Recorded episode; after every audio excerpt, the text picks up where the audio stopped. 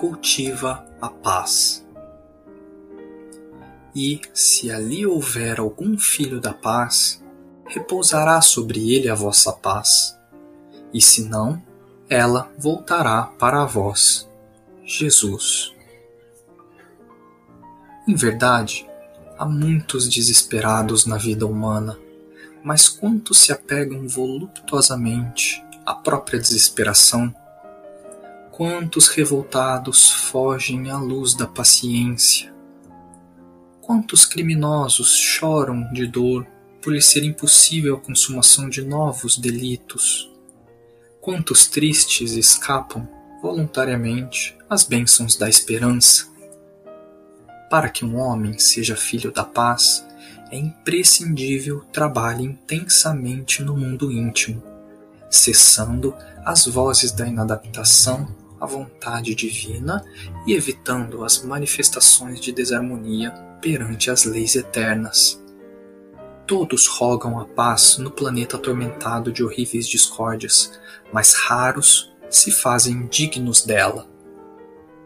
Exigem que a tranquilidade resida no mesmo apartamento onde mora o ódio gratuito aos vizinhos. Reclamam que a esperança tome assento com a inconformação e rogam a fé lhes aprove a ociosidade no campo da necessária preparação espiritual. Para a esmagadora maioria dessas criaturas comodistas, a paz legítima é realização muito distante. Em todos os setores da vida, a preparação e o mérito devem anteceder o benefício. Ninguém atinge o bem-estar em Cristo sem esforço no bem, sem disciplina elevada de sentimentos, sem iluminação do raciocínio.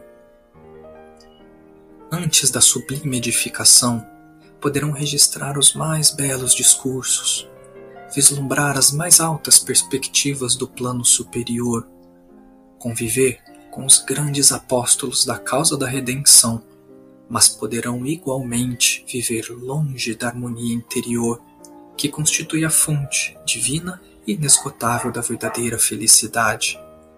Porque se o homem ouve a lição da paz cristã sem o propósito firme de se lhe afeiçoar, é da própria recomendação do Senhor que esse bem celestial volte ao núcleo de origem, como intransferível conquista de cada um.